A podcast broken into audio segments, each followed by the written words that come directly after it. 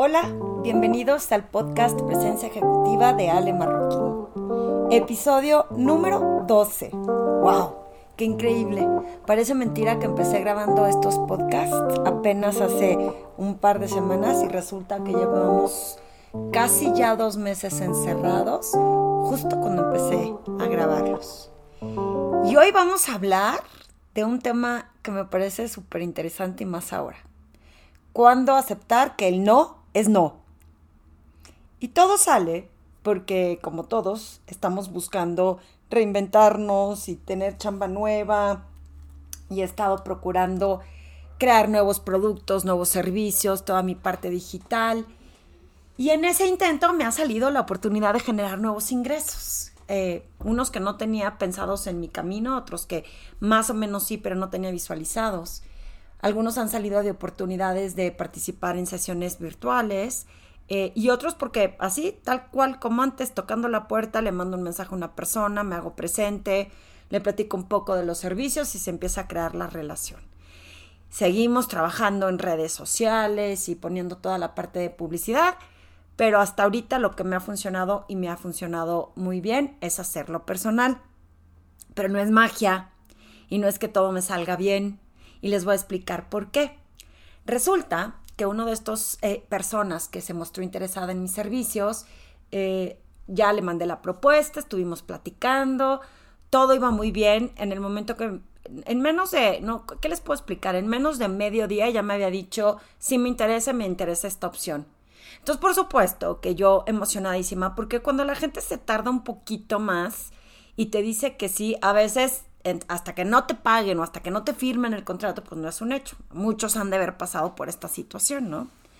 Pero aquí ya me había dicho que sí, ya saben, hice como mi prefestejo de, yes, ya cerré otra cuenta, qué emoción, voy bien, voy en el camino correcto, de forma muy positiva. Quedamos en que se agendaba la cita, me mandaba una información y pasa como, no sé, cuatro o cinco días y no recibo su información ni la opción de cita. Y entonces contacto a esta persona y me dice, ¿qué crees? Que acabo de eh, contactar al área de recursos humanos y me dice que mejor me espere. Que me espere hasta agosto porque cuando ya se normalizan las cosas quizá me puedan apoyar internamente y así no me tiene que costar a mí. Y aquí viene, imagínense una escena en donde me está secuestrando mi amígdala, la alarma, el terror, la decepción, el enojo con recursos humanos, de quién le manda recursos humanos quitarme una chamba. O sea, me está costando mucho trabajo hacer mi labor para que llegue recursos humanos y con una simple palabrita le diga que no. Ya saben, todo un séquito de secuestradores a mi amígdala de emergencia, entre enojo, decepción, frustración, me emocioné demasiado pronto. Y en ese instante, pues que se me vienen a la mente todas estas herramientas que he estado compartiendo y más en este tiempo. Y digo, a ver, no puede ser ya se había animado. Estaba súper emocionada con, con contratarme y con ver el resultado que podía tener.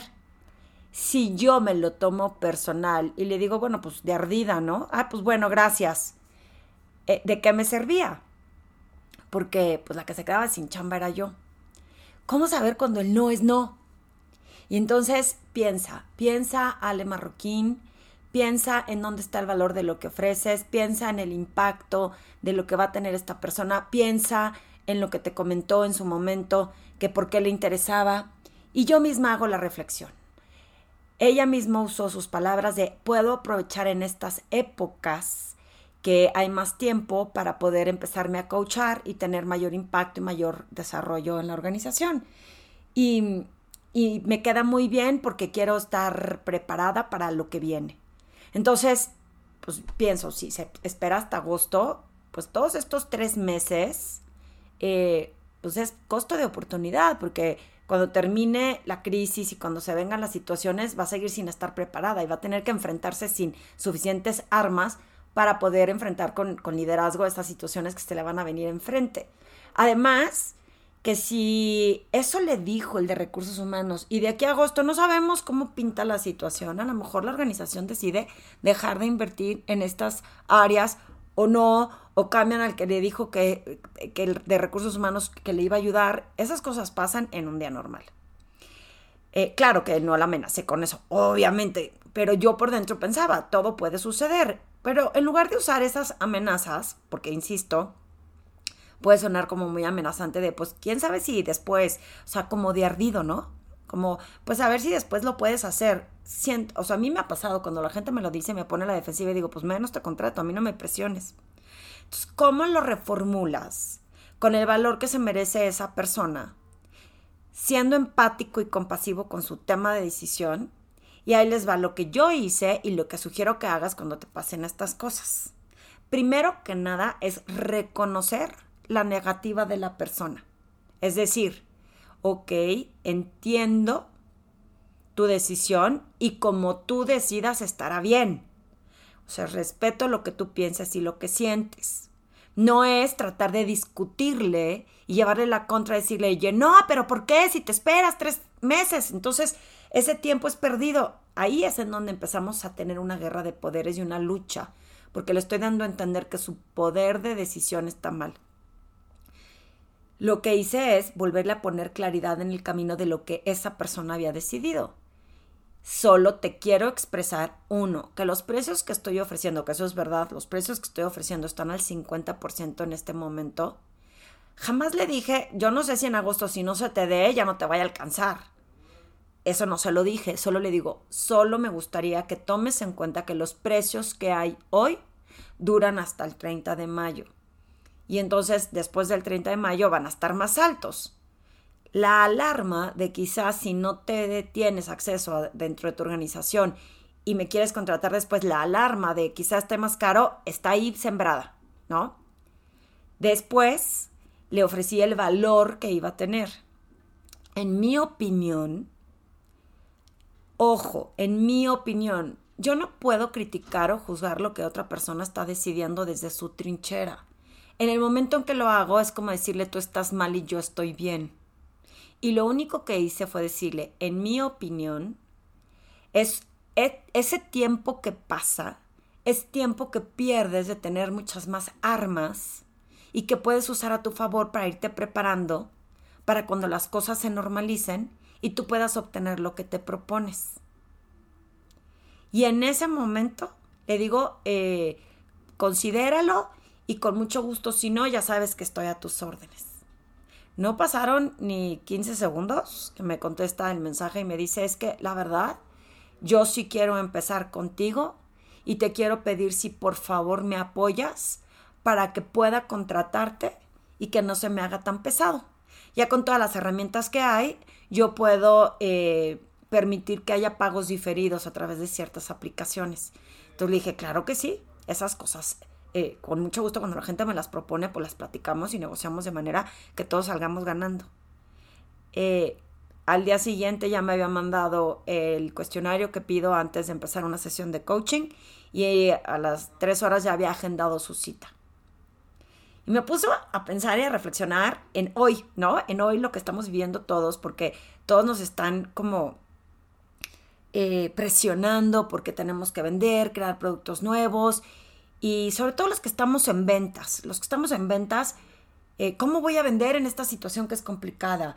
Y seguramente la gente me va a decir que no. Y en eso te dicen que no y obviamente te ofendes. Y dices, claro, es que qué inconsciente de mi parte querer vender en estos momentos.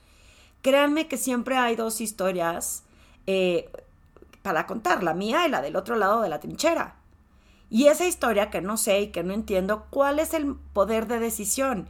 Y obvio, había para mí que buscar culpables. Mugre recursos humanos, ¿por qué le está diciendo esto a, a mi cliente? Me echó a perder una venta. Ellos sí reciben un sueldo y yo no. Ya saben, o sea, todas las cosas de pobre de mí, pobre de mí. A ver, ¿cuál pobre de ti, Marroquín? Piensa, piensa que sí está en tus manos resolver. ¿Cómo le das argumentos suficientes con valor a la otra persona para revirar esa objeción? Cuando sobre todo había estado ya muy animada y a punto de decidirse a participar. Entonces esta es mi sugerencia. Si tú estás en ventas, cuando alguien te diga que no, un no no siempre es no. Trata de entender cuál es el motivo por el que te dice que no.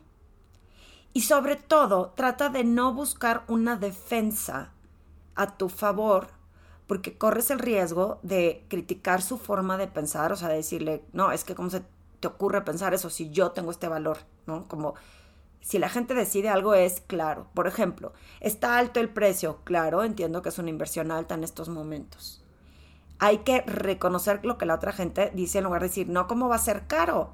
Si tú te pones a comparar con otros servicios, esto no es caro. No, no, no, a ver, a esa persona se le hace caro, entonces no podemos discutir contra la que la otra persona está diciendo. ¿Qué ejemplo les pondría? A ver, una cuenta de inversión, que ahorita que tengo muchos amigos en este sentido, ¿no? Vendiendo cuentas de inversión. Eh, quiero abrirte tu cuenta de inversión y alguien te dice, no, porque yo ya tengo mi inversión en este banco. Lo primero que hacemos, ah, ok, gracias. Y ya nos enojamos, nos vamos para otro lado y no buscamos más información. Claro, entiendo que tengas otra cuenta de inversión. Es normal que gente como tú, que tiene inteligencia en sus inversiones, ya tenga cubierto esta parte. ¿Te importaría compartirme qué es lo que más te funciona en este sentido, en esta inversión? Y a lo mejor te dicen, pues sí, lo tengo invertido en mercado de dinero y ahorita no tengo nada de riesgo. Y entonces te está dando información que es útil para ti para poder replicar qué es los productos que tú más tienes. Y a lo mejor tienes un producto que ni siquiera es mercado de dinero, pero que tampoco tiene riesgo y que le puedes ofrecer a esa persona como complemento o adicionalmente eh, sustituirlo por el que tiene. Porque fíjense, las personas que ya estamos casadas en una institución, que no tenemos ganas de ir a buscar otras opciones, que estamos eh, cómodas con el servicio que nos están dando, dejamos de explorar la posibilidad de que haya otro lugar en donde quizá podamos tener un mejor rendimiento o un mejor producto. Y entonces, cuando alguien me dice, oye, ¿dónde quieres invertir? Y yo le digo, pues no, ya tengo dónde invertir, uff, se bloquean y se van. ¿Qué es lo que pasa cuando la gente investiga un poquito más? A lo mejor me dice, fíjate que te quise compartir porque alguien con tu perfil y con tu trayectoria eh, ha generado con poco riesgo una inversión importante, pensé que te podría interesar. Y a lo mejor por lo menos lo escucho. A ver en dónde lo estás invirtiendo y qué estás haciendo y por qué es diferente. Oye, ¿sabes qué? Pues sí, sí lo voy a considerar. Porque claramente eh, a lo mejor hay otras opciones que estoy dejando el dinero sobre la mesa. Este podcast eh, no es para enseñar nomás a vender a los financieros, es para que sepamos cuándo no es no. Cuando tengo suficiente información y cuando ese no me lleva a un sí. Pero si lo tomamos personal, si nos bloqueamos, si nos defendemos y nos quedamos en ese lugar, es muy probablemente que ese no sea un no. Depende de ti convertirlo en un sí. ¿Cómo? Piensa, ¿dónde está tu valor? Cómo puedes apoyar el comentario que te están diciendo agregando ese valor que tienes que ofrecer y poniendo a la persona en un mejor lugar con lo que tú estás eh, compartiendo de servicio o de producto. Ya sé que parece ser muy fácil y que en una platiquita ahorita de 13 minutos pues no va a ser sencillo practicarlo, pero justo te puede acompañar en este proceso para que puedas ver las diferentes eh, rutas o caminos que hay para que puedas hacer de un no a un sí. Búscame en ale, o comparte eh, tu comentario en las redes sociales y dime, escuché tu podcast sobre cuándo saber cuándo un no es no. Y si tienes alguna duda, con mucho gusto la exploramos.